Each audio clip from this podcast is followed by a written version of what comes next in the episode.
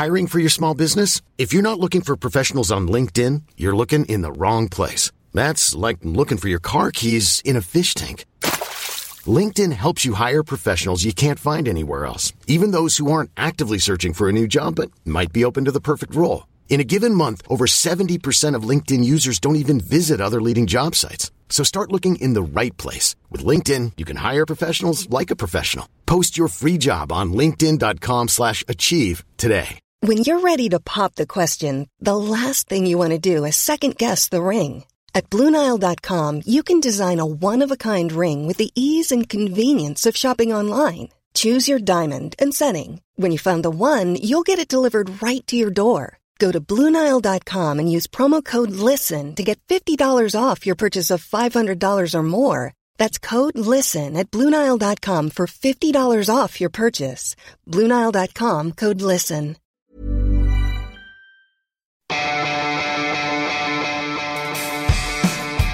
Universo Premier, tu programa de cabecera de la Premier League.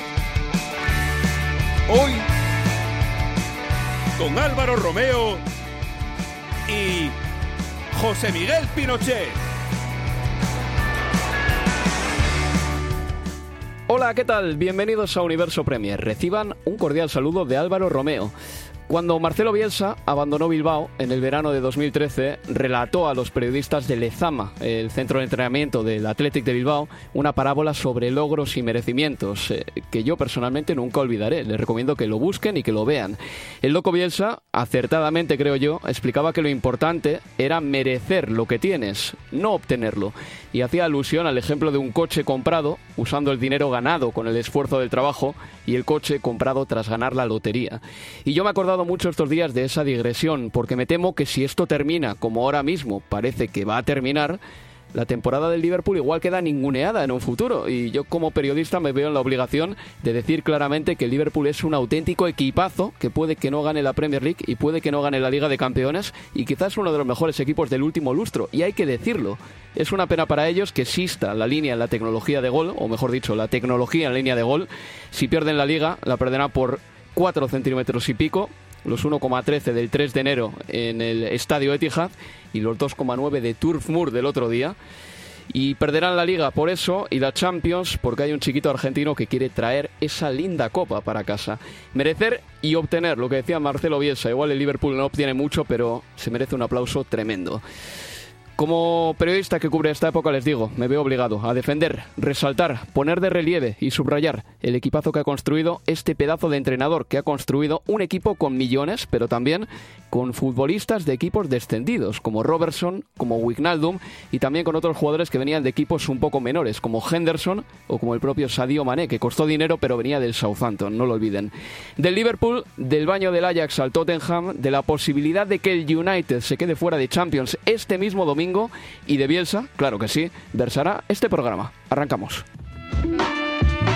Victoria del Liverpool 5-0 para dejar al Liverpool líder de la Premier League con dos puntos por encima del Manchester City que jugará este sábado contra el Barley. Ha ganado el City de Pep Guardiola que se lleva una victoria sufrida como pocas veces. El Kun Agüero el autor del gol, que vuelve al City a lo más alto de la Premier League. Y gran festejo en las gradas porque el empate del Southampton y la derrota del Cardiff propician ya la permanencia oficial del equipo de Ralph Hasenhotel en la Premier League. El partido en el que se jugaban las opciones europeas, ambos, el Watford y el Wolverhampton. Manuel Sánchez, ¿qué tal como ha ido el partido? Pues se lo ha llevado el Wolverhampton por 1-2, aprovechando al máximo sus ocasiones y dejando prácticamente ya sentenciada esa séptima plaza. En el King Power Stadium ha ganado el Leicester City por 3-0 al Arsenal. El Arsenal se complica su posibilidad de entrar a la Liga de Campeones a través de la Premier League. También lo puede hacer a través de la Europa League, pero no va a ser fácil porque tiene que cargarse al Valencia primero y luego ganar la final. Chelsea sacó 2 de 9, Arsenal 0 de 9 y el United 1 de 9. E incluso Tottenham con 3 de 9. Con 3 de 9 se ve beneficiado por lo mal que lo hacen sus competidores. El Tottenham continúa entonces tercero. Ladies and gentlemen, your 2019 PFA Men's Player of the Year is Virgil van Dijk.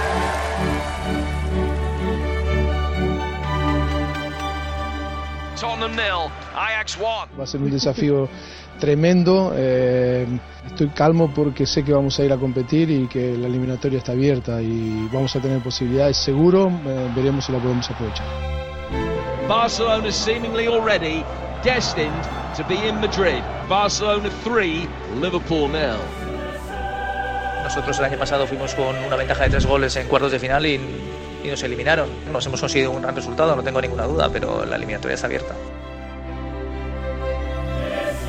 Qué bonita ha sonado esa panorámica por los últimos siete días. Eh, añado, antes de nada, que ese audio de Pochettino era de Movistar, así que bueno, eh, nos hacemos, por lo tanto, compartimos ese audio con ustedes, pero sepan que la fuente es eh, esa cadena de televisión. Empezamos por la Liga de Campeones.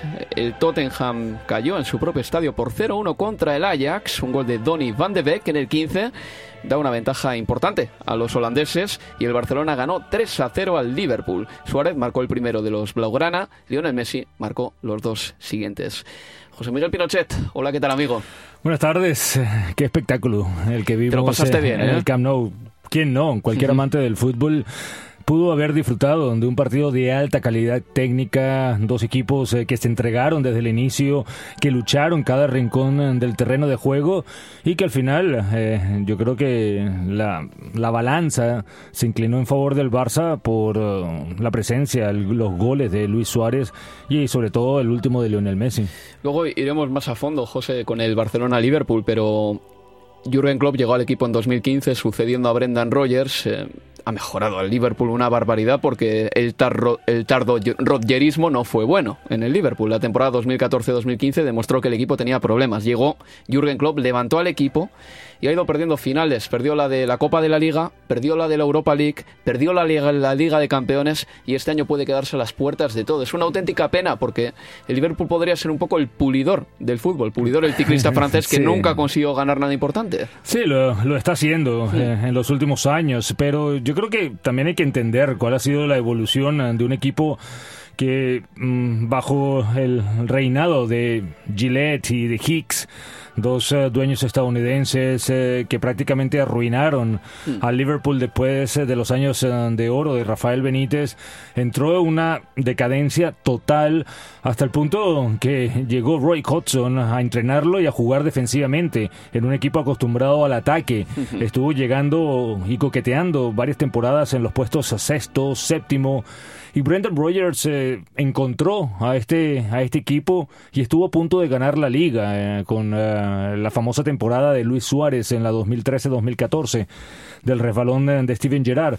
Eh, En esa época fue cuando llegaron los nuevos dueños eh, que del Fenway Corporation, el Fenway Hmm. Group, que es el, los mismos dueños de los Medias Rojas de Boston, y a partir de ahí se empezó como un proyecto a largo plazo. Extendieron Anfield, construyeron la nueva tribuna principal, eh, modernizaron el estadio, ahora tiene capacidad para 56 mil personas, algo así, mm, no me acuerdo bien exactamente la cifra, y trajeron a, a Jürgen Klopp.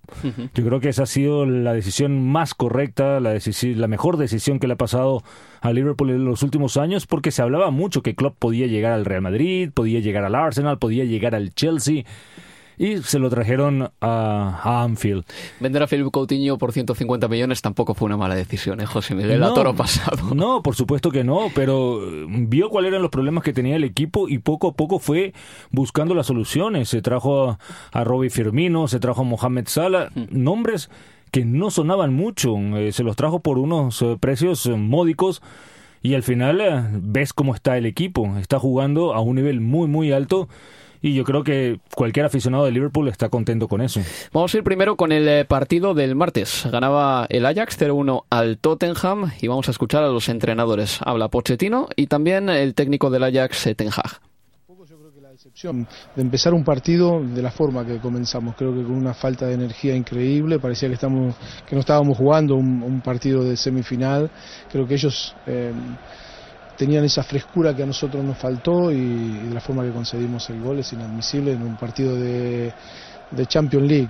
Creo que en la segunda parte creo que mm, nos hemos metido bien al partido, creo que lo hemos empujado a ellos, creo que hemos encontrado eh, cosas que nos hacen ver que en el próximo partido podamos eh, aprovechar. va a ser un partido difícil, lógicamente, pero bueno, tenemos opciones y la eliminatoria está abierta y vamos a intentarlo. Creo que nuestro arranque fue muy bueno. Dominamos, creamos ocasiones y marcamos un muy buen gol. Luego el Tottenham cambió y empezó a jugar más directo y ahí tuvimos algún problema. Pero creo que es una victoria merecida para nosotros. Llegaba el Tottenham a este partido después de perder su primer encuentro en el nuevo estadio fue ante el West Ham United el pasado sábado y con bajas notables como la de Son por sanción, también faltaba Harry Kane y también Harry Winks, eh, un centrocampista fundamental en el equipo de Pochettino y Sissoko estaba entre algodones, de hecho ya salió cuando se lesionó Vertongen.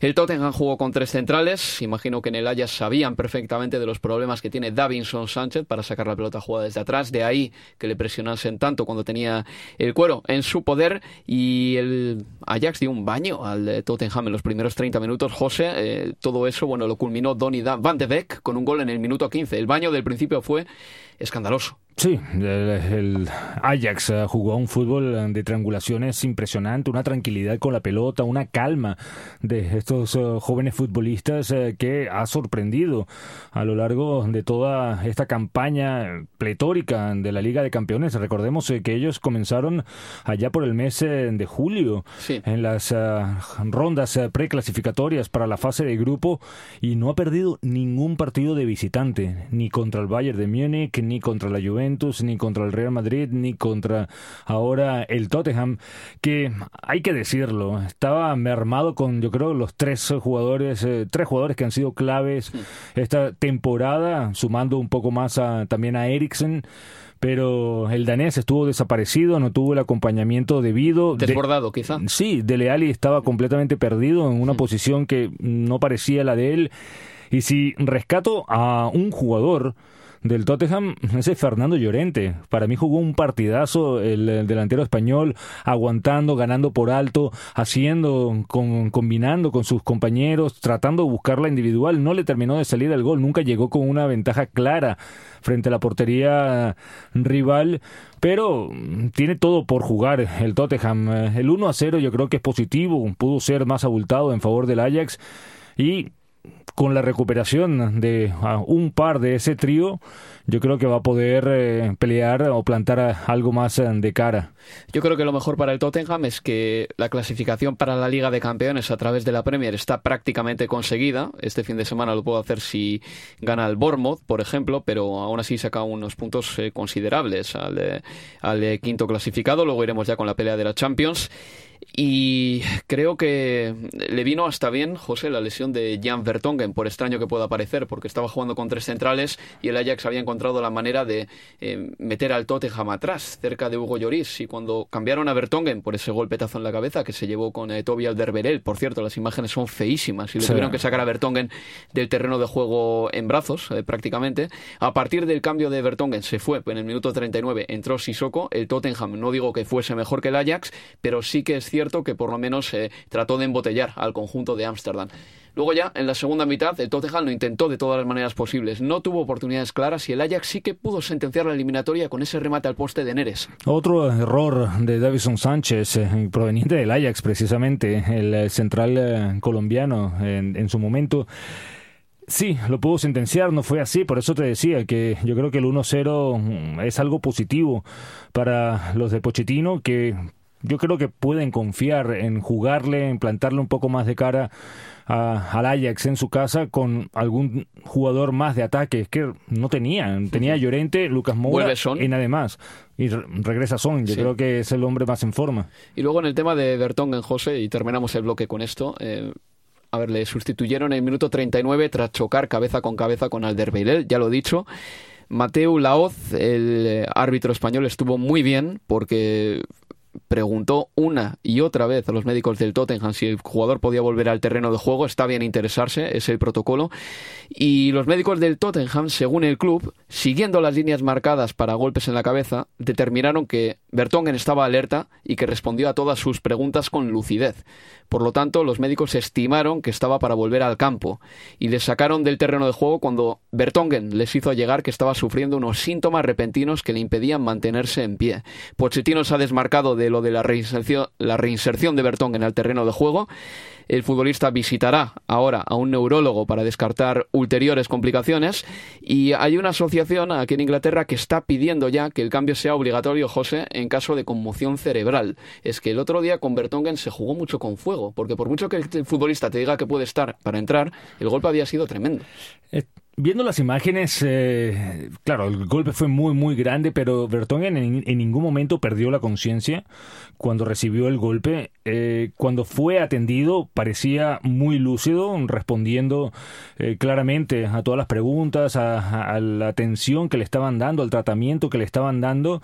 Y cuando salió caminando, cuando fue al costado del campo para regresar... Se sintió mal. sí, exactamente. Después que entró al campo fue que se sintió mal. Entonces, yo creo que se le está haciendo muy injustos contra los médicos al decir que no hicieron el protocolo adecuado cuando no había nada o, no hay nada en las imágenes, en la manera de comportarse de Bertongen que te diga que el jugador ha sufrido algo más de lo que sufrió.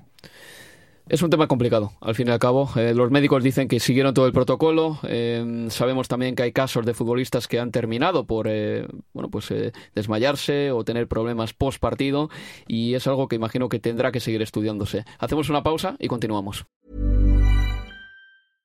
How would you like to look five years younger? In a clinical study, people that had volume added with Juvederm Voluma XC in the cheeks perceived themselves as looking five years younger at six months after treatment. Look younger, feel like you. Add volume for lift and contour in the cheeks with Juvederm Voluma XC. Reverse signs of aging by adding volume to smooth laugh lines with Juvederm Volure XC. For important safety information and to find a licensed specialist, visit juvederm.com. That's J U V E D E R M.com. Not for people with severe allergic reactions, allergies to lidocaine, or the proteins used in Juvederm. Common side effects include injection site redness, swelling, pain, tenderness, firmness, lumps, bumps, bruising, discoloration, or itching. There's a risk of unintentional injection into a blood vessel, which can cause vision abnormalities, blindness, stroke, temporary scabs, or scarring. Talk to a licensed specialist to find out if it's right for you. You should celebrate yourself every day, but some days you should celebrate with jewelry. Whether you want to commemorate an unforgettable moment or just bring some added sparkle to your collection, Blue Nile can offer you expert guidance and a wide assortment of jewelry of the highest quality at the best price. Go to Bluenile.com today and experience the ease and convenience of shopping Blue Nile, the original online jeweler since 1999. That's Bluenile.com. Bluenile.com. Hiring for your small business? If you're not looking for professionals on LinkedIn, you're looking in the wrong place. That's like looking for your car keys in a fish tank. LinkedIn helps you hire professionals you can't find anywhere else, even those who aren't actively searching for a new job but might be open to the perfect role. In a given month, over 70% of LinkedIn users don't even visit other leading job sites. So start looking in the right place. With LinkedIn, you can hire professionals like a professional. Post your free job on linkedin.com slash achieve today. Universo Premier, tu programa de cabecera de la Premier League.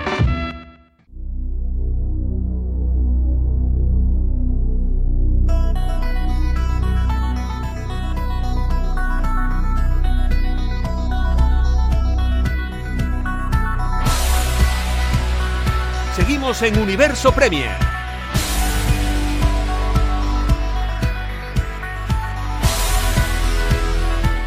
Aquí continuamos con las voces de quien les habla, Álvaro Romeo, José Miguel Pinochet en el análisis y Abel Moreno en la producción de este programa. Nos toca hablar del otro partido de semifinales de Liga de Campeones. En la ida, en el Camp el Barcelona ganó 3 a 0 al Liverpool con un gol de Luis Suárez, dos de Lionel Messi. Al partido llegaban tocados Firmino y Trent Alexander Arnold, quienes fueron suplentes. El Liverpool venía de meterle 5 el viernes al Huddersfield. El Huddersfield es el peor equipo que yo he visto en Premier League en toda mi vida, José. Y el Barcelona llegaba sin bajas. ¿No te acuerdas del Derby County?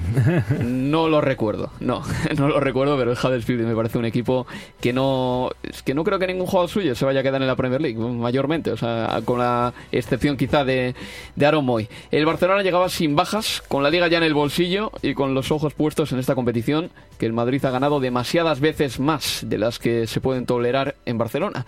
El encuentro fue un partido en el que el Liverpool se fue a comerse al Barcelona, fue a marcar un gol en el Camp Nou, tuvo fases el Liverpool en, las que mereció muchísimo más, cuatro oportunidades claras, la de Mané en la primera parte, una de Milner, una de Firmino sacada bajo palos y el palo de Mohamed Salah, y sin embargo 3 a 0 en el marcador, José. Un resultado bastante positivo para el Barcelona, hablando desde el lado inglés del aspecto del Liverpool plantó cara, lo que tú dices, jugó muy bien, eh, tuvo un alto nivel, eh, creo que fue el mejor partido de Mohamed Salah de la temporada, recordando un poco el Mohamed Salah del año pasado, Mané también eh, está en un estado de forma fenomenal. me parece que el Liverpool sufrió un poco la baja de Firmino y la salida por lesión de Keita, la entrada de, En el 24 de partido. Exactamente, la entrada de Henderson, que lo pusieron escorado hacia la derecha y adelantado un poco más a Wijnaldum, sufrió bastante el holandés para tener el mismo o el impacto que suele tener en los partidos de Jürgen Klopp. Ah, después eh, vino el golazo de Luis Suárez, una combinación espectacular, pase de Vidal a Alba y la, la tensión, la comunicación con la mirada del lateral ah, catalán y también con la, el desmarque del uruguayo, la definición de Suárez fue espectacular. Hasta ese momento el Liverpool mm, seguía en el partido, Mané se, falló el gol y yo creo que mm, no se puede eh, culpar al Liverpool por el juego mostrado, sí, un poco tal vez eh, por no aprovechar eh, un par de ocasiones muy, muy claras, sobre todo la de Mané y la de, Salah. Los dos delanteros tenían que haber marcado. Exactamente, y así el partido hubiera terminado un 3 a 2, un 3 a 1 que lo mantendría todavía con un poco más de opciones. Sabemos que no está definida la eliminatoria. El recuerdo del Barcelona el año pasado cuando cayó ante la Roma todavía está muy vigente y sabemos que Anfield es un campo de temer. Vamos a escuchar a los entrenadores, a Jürgen Klopp y a Ernesto Valverde.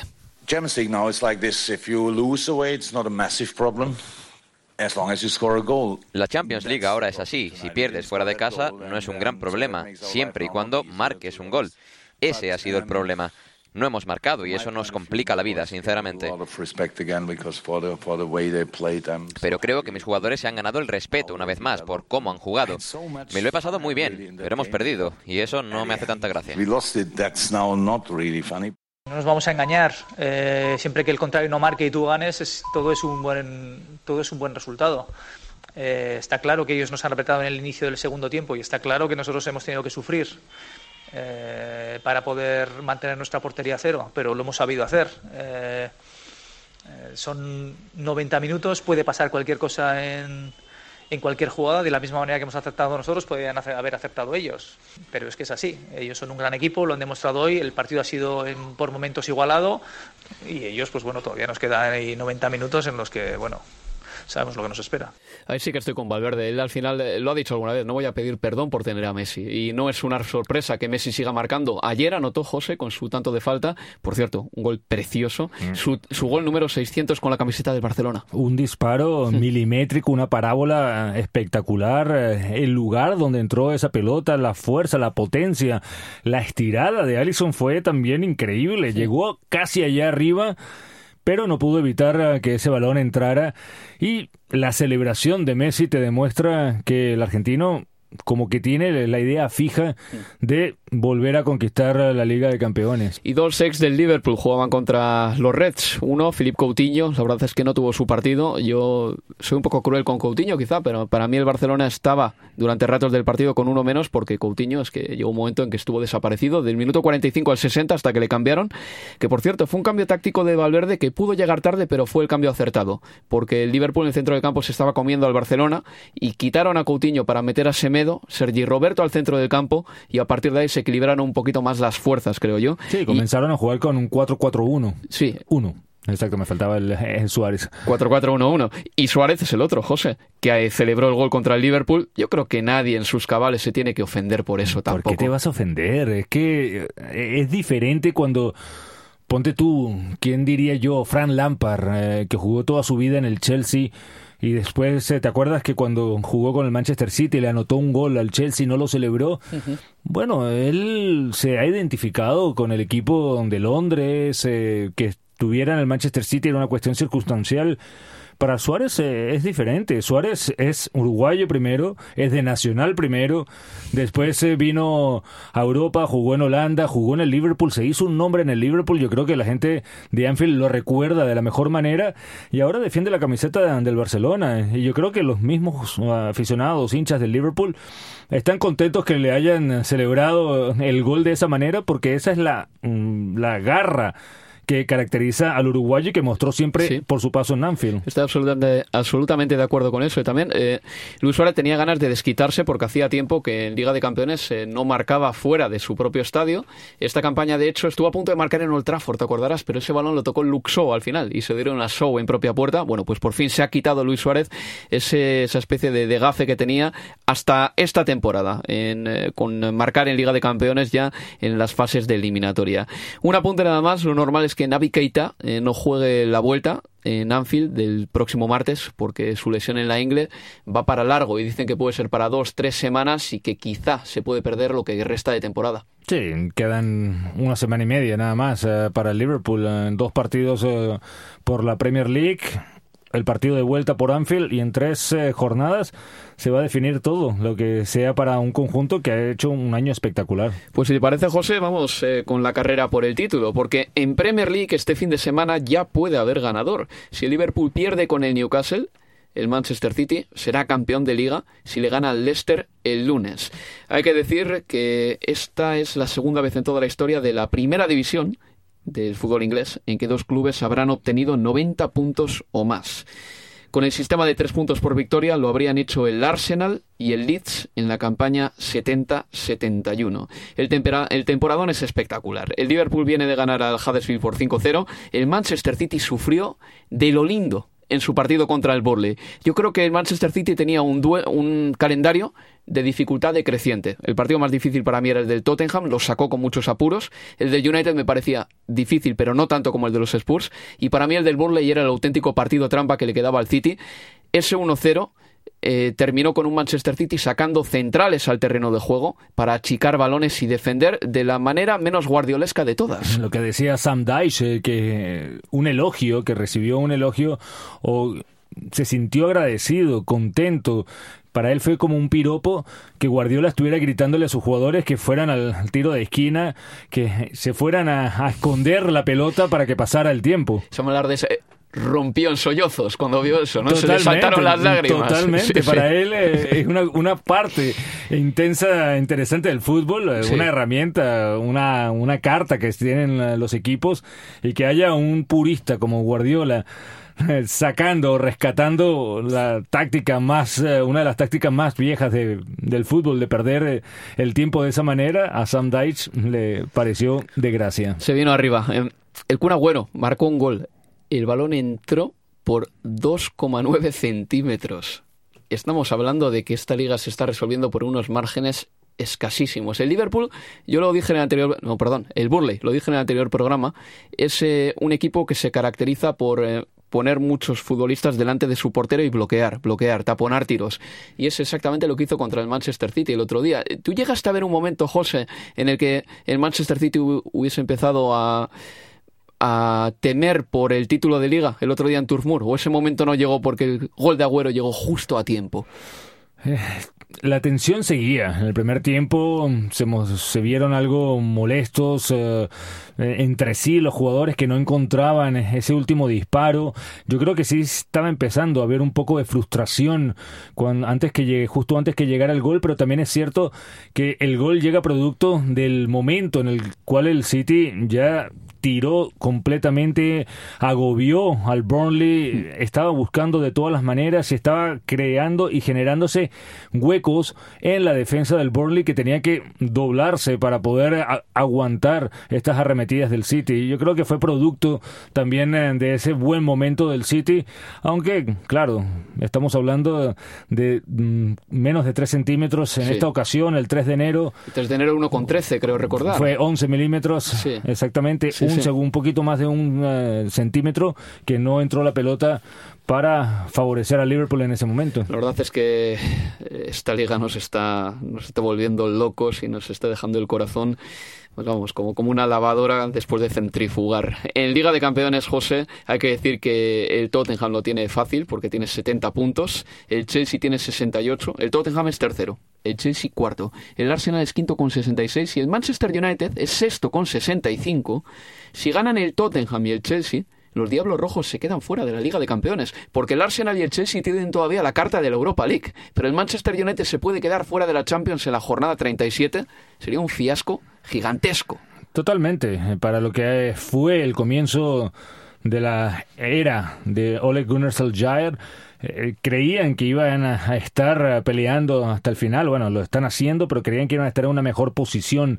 En la derrota contra el Everton 4 a 0 dolió muchísimo en las arcas del Manchester United, después volvieron a caer eh, contra el Manchester City de una manera muy cómoda y al Chelsea no le pudieron eh, ganar. Es, fueron resultados muy negativos y van a tener que rezar, me imagino, para que algo, alguien de los de arriba, Chelsea, o hmm. Arsenal no sumen puntos. Bueno, por lo pronto el United tiene que ganar al Huddersfield fuera este fin de semana y luego al Cardiff City en la última jornada. El calendario lo tiene bueno. Sí, pero, pero claro, es que depende de rivales. José, el Manchester United-Chelsea, que acabó con 1-1, eh, goles de Mata y de Marcos Alonso, me parece un partido muy flojo en cuanto a calidad se refiere.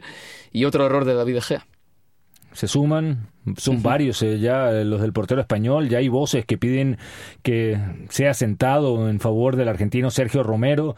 No ha sido la temporada de un De Gea que recordemos en los últimos eh, cinco o seis años ha sido el hombre elegido por los aficionados como el futbolista del año para el Manchester United. Sí, un David De Gea que el otro día se comió un disparo desde fuera del área de Rudiger, lo dejó botando dentro del área pequeña y Marcos Alonso apareció por ahí para marcar el tanto del empate. En un par de cositas nada más, el premio PFA al mejor jugador del año ha sido para Virgil van Dijk, en categoría femenina para Vivian Mdidema del Arsenal y el jugador joven ha sido Raheem Sterling. Eh, no es como Mickey Rooney cuando tenía 60 años y hacía películas con niños ni nada por el estilo, es que Raheem Sterling es joven. El problema es lo que tú decías en el anterior programa, que ha estado demasiados años en primera división para optar a este premio. Es que tiene 24 años, se lleva 7 años en la máxima categoría. Ya se ha demostrado Raheem Sterling un, un jugador contrastado y bueno, ahí lo eligieron eh, como jugador joven, pero recordemos que entre, entre los periodistas, Sterling fue elegido el mejor jugador de la temporada. Y luego la jugadora joven del año fue Georgia Stanway, del Manchester City. Recuerdo también que la lucha por el Pichichi está que arde, con eh, Salah, que ha marcado 21 goles, Mané y Agüero han anotado 20, Aubameyang 19 y Jamie Vardy 18. El otro día contra el Arsenal marcó un doblete que pone a Jamie Vardy todavía en la pelea por ser el máximo goleador. Espectacular lo de Jamie Vardy que cumple 32 años en este 2019 y sigue teniendo la velocidad de siempre. Ahora me gustaría escuchar, a ver si Abel tiene ya el audio disponible, lo que pasó en el partido, en el partido entre el Leeds y el Aston Villa.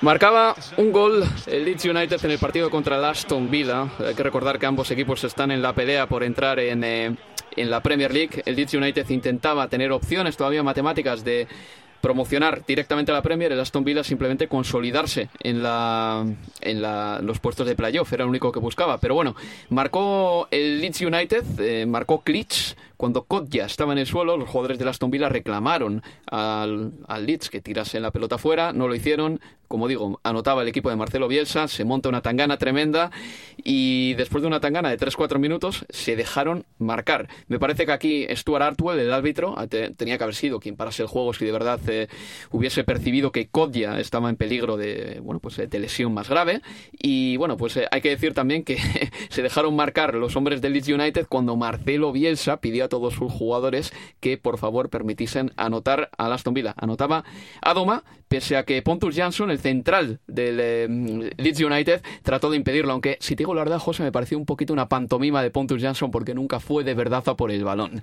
En fin, la jugada ha dado la vuelta al mundo. La última locura del loco Marcelo Bielsa, del técnico argentino, ha recibido elogios eh, a doquier por todos lados, eh, también algunas críticas, eh, sobre todo la de José Luis Chilabert, que le reclamó por qué no hizo lo mismo cuando Argentina le anotó un gol a Paraguay en una eliminatoria de, de, mano, cuando Marcelo Bielsa era el director técnico de Argentina. Lo cierto es que Bielsa lo hizo, la gente dice que se estaba peleando el ascenso, no se estaba peleando el ascenso, ya Sheffield United había ganado su partido y para que se diera una clasificación directa del Leeds a, la Premier League tenía que ganar como por 30-0 y, el Sheffield United perder en la última jornada. Pero por lo menos eh, yo creo que quedó bien el técnico argentino, habló de los valores del fútbol inglés y que no fue un regalo, que fue una devolución al gol que había anotado el Leeds y que en su parecer no se debió haber eh, producido. Y así lo definió Marcelo Bielsa como una devolución. Pues bueno, ahora nos toca escuchar un eh, pequeño audio de los dos equipos que ya son de Premier League para el 2019-2020, el Norwich City y el Sheffield United. towards the six-yard box. And, and in! This time it is 2-0!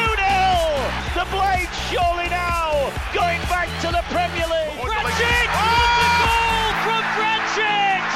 25 yards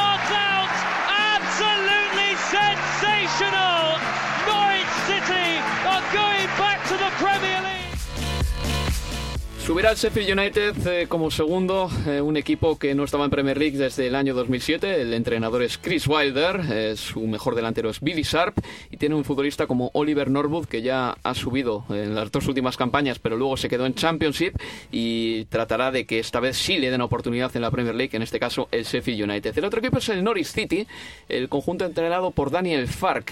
estuvo en Carroll Road durante muchas temporadas, nuestro compañero que está al teléfono, Daniel Fisiquela. Hola Daniel, ¿qué tal? Hola, todo bien, gracias. Bueno, Daniele, cuéntanos cómo es este Norwich City que el año que viene estará en Premier.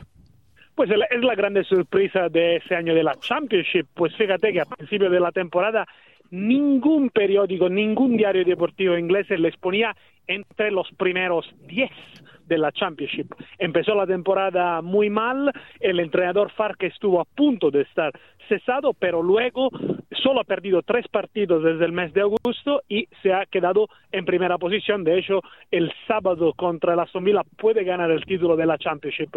Es un equipo que ha marcado muchos goles, ha marcado muchos goles en los últimos 15 minutos de partido, finales agónicos, tanto en Carroll Road como fuera de casa. Y es un equipo que vuelve a la Premier League después de tres años de haber descendido en una campaña claramente lamentable, la del 2015-2006. Yo creo que vamos a ver algo diferente la próxima temporada. Y Dani, una, un par de palabras rápidas sobre su mayor estrella, ¿no? Parece que es Puki, el eh, futbolista que estuvo en el Sevilla y que está marcando eh, una cantidad de goles tremenda. Sí, es el, el, jugador que ha marcado más goles en la historia del Norwich desde 92-93, con 29 goles este año. Es un jugador que eh, Norwich ha comprado gratis desde Dinamarca, había tenido unas malas rachas tanto en Dinamarca en el Brøndby como en el Celtic y llegó prácticamente como un desconocido. Pues Puki eh, empezó la temporada muy mal porque jugaba detrás de un delantero que era Jordan Rhodes. Luego, después del primer paro internacional, Daniel Farke cambió y puso Puki de delantero, de único delantero. Pues ha cambiado la suerte del Norwich. Puki es un jugador rápido que sabe definir, también define bien de cabeza y con el ayuda de otros jugadores que juegan alrededor de él, Onel Hernández, que es cubano, eh, Buendía, argentino, jugaba en el Getafe, eh, y también otros mediapuntas, pues Puki lo han aprovechado muy bien y es el jugador que ha marcado más goles este año en la Championship también. Y una última rapidita, Dani. Eh, ¿Va a hacer el eh, Norwich City un Fulham o va a hacer un Huddersfield? Eh, creo que me entiendes. ¿Va a hacer una inversión tremenda o va a mantener este bloque por si acaso eh, se le da mal su temporada en Premier? Pues no va a ser un Fulham, va a ser un Huddersfield, porque además su director deportivo, Stuart Webber, proviene desde el Huddersfield, entonces conoce bien la realidad de un equipo ascendido, y lo hizo muy bien con el Huddersfield, y ya han dicho que no van a invertir miles de millones, además van también a disfrutar de su cantera, que es buena, tienen un par de jugadores que ya han jugado este año, eh, Max Aaron, Jamal Lewis, Todd Cantwell, esos son jugadores que se van a quedar y entonces pocas inversiones han dicho, pero mirad, seguramente el Norwich no tiene un gran budget, no tiene el budget eh, del Fulham y entonces invertirá in- de manera, esperamos, un poquito más inteligente. Yo creo que van a proponer un fútbol de ataque, claramente el salto a la Premier League es muy grande y lo vamos a ver cómo, cómo queda. Camarada, siempre es un placer escucharte, amigo. Pues un placer. Chao, A- chao. hasta la próxima. Hacemos una pausa y seguimos. Universo Premier, tu programa de cabecera de la Premier League.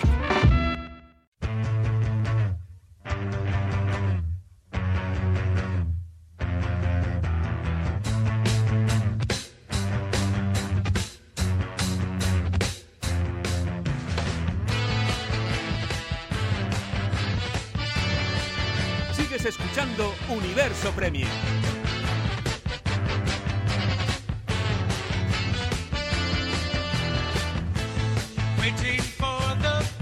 Con la música de la película Yo, Tonia. No sé si conoces esa historia, José Miguel. Igual te pillo totalmente en blanco y no, no No, quiero sí, sí, sí la conoces. La de Tonia Harding. Sí, la, sí, por supuesto.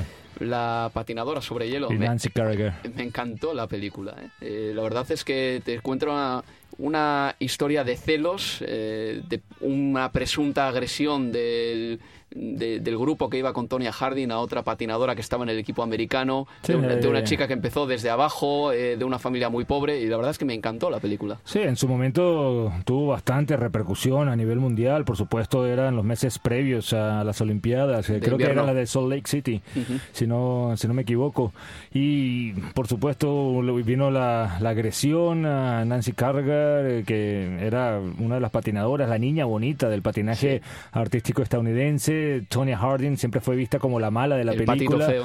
el patito feo de en esta historia, pero todavía no se ha esclarecido muy bien qué fue lo que pasó, si Tony Harding tuvo o no tuvo algo que ver, porque los Sí. agresores fueron su novio y su entrenador. Sí, su novio dicen que lo tramó, eh, que, que fue el que tramó esto, y Tonya Harding fue inhabilitada para patinar una, eh, en toda su carrera ya, pero ella siempre negó ser culpable. Sí, y Sí. después, por supuesto, eh, no se había encontrado la causa, participó en las Olimpiadas, pero la atención, yo creo que el, el patinaje artístico nunca tuvo tanta a- atención en una Olimpiada, si bien es uno de los favoritos eh, de, de la gente, de los aficionados, pero la atención que se veía en, allí era increíble. Eres una enciclopedia, José Miguel. Sí, señor. Pero pues te digo una cosa, ¿eh? una película que recomiendo porque es una especie de reportaje de- deportivo, pero hecho película, muy bonita. Bueno, este fin de semana tenemos eh, la posibilidad de tener un campeón, el Manchester City, si es que pincha el Liverpool y ganan los Citizen, y también podemos tener un descenso, porque el Cardiff City y el Brighton and Hove Albion son los dos únicos equipos que pueden descender. Creo que Procede decir ahora que el, el Southampton se salvó el pasado sábado eh, a las 5 de la tarde. Supo que estaría un año más en Premier League, así que felicidades para un equipo que subió en la temporada 2011-2012 y va encadenar ya su octava temporada seguida en Premier League. Y solo quedan dos que pueden eh, ir a segunda división, el Cardiff y el Brighton and Hove Albion. José Miguel, así vistas las cosas, eh, con un Cardiff con 31 puntos y menos 36 en el diferencial y un Brighton con 35 puntos y menos 22, el Brighton podría, y yo creo que se va a salvar, sin ganar un solo partido, porque el Brighton se enfrenta ahora al Arsenal y al Manchester City, y el Cardiff City se enfrenta al Palace y al Manchester United, pero es que el Cardiff City tiene que ganar los dos partidos, si no, está en segunda. Exactamente. Yo creo que a, a nivel eh, de aficionado uno preferiría que se quedara el, eh, el Brighton en, la máxima división, en la Premier. Lo digo por el estilo de fútbol. Chris Houghton es eh, un técnico que le ha costado trabajar, llegar hasta donde está y por lo menos eh, busca jugar la pelota. Cardiff, todo lo contrario. Efectivamente, un Cardiff City que, por cierto, el otro día cayó 1-0 contra, contra el Fulham y no empezó a atacar hasta el minuto 80. ¿eh? Nos lo contaba Leo Parchanian en la retransmisión y doy fe de ello que estuve viendo el partido. Por cierto, Denis Odoy se llevó un golpetazo de su compañero Maxime Le Marchand en el partido contra el Cardiff. Parece que todo está bien y que si vuelve será el 12 de mayo en el último partido del Fulham ante el Newcastle. Por su parte, el Brighton and Hove si se salva, será en parte por el gol que marcó Pascal Gross en el partido contra el Newcastle del pasado sábado a las cinco y media.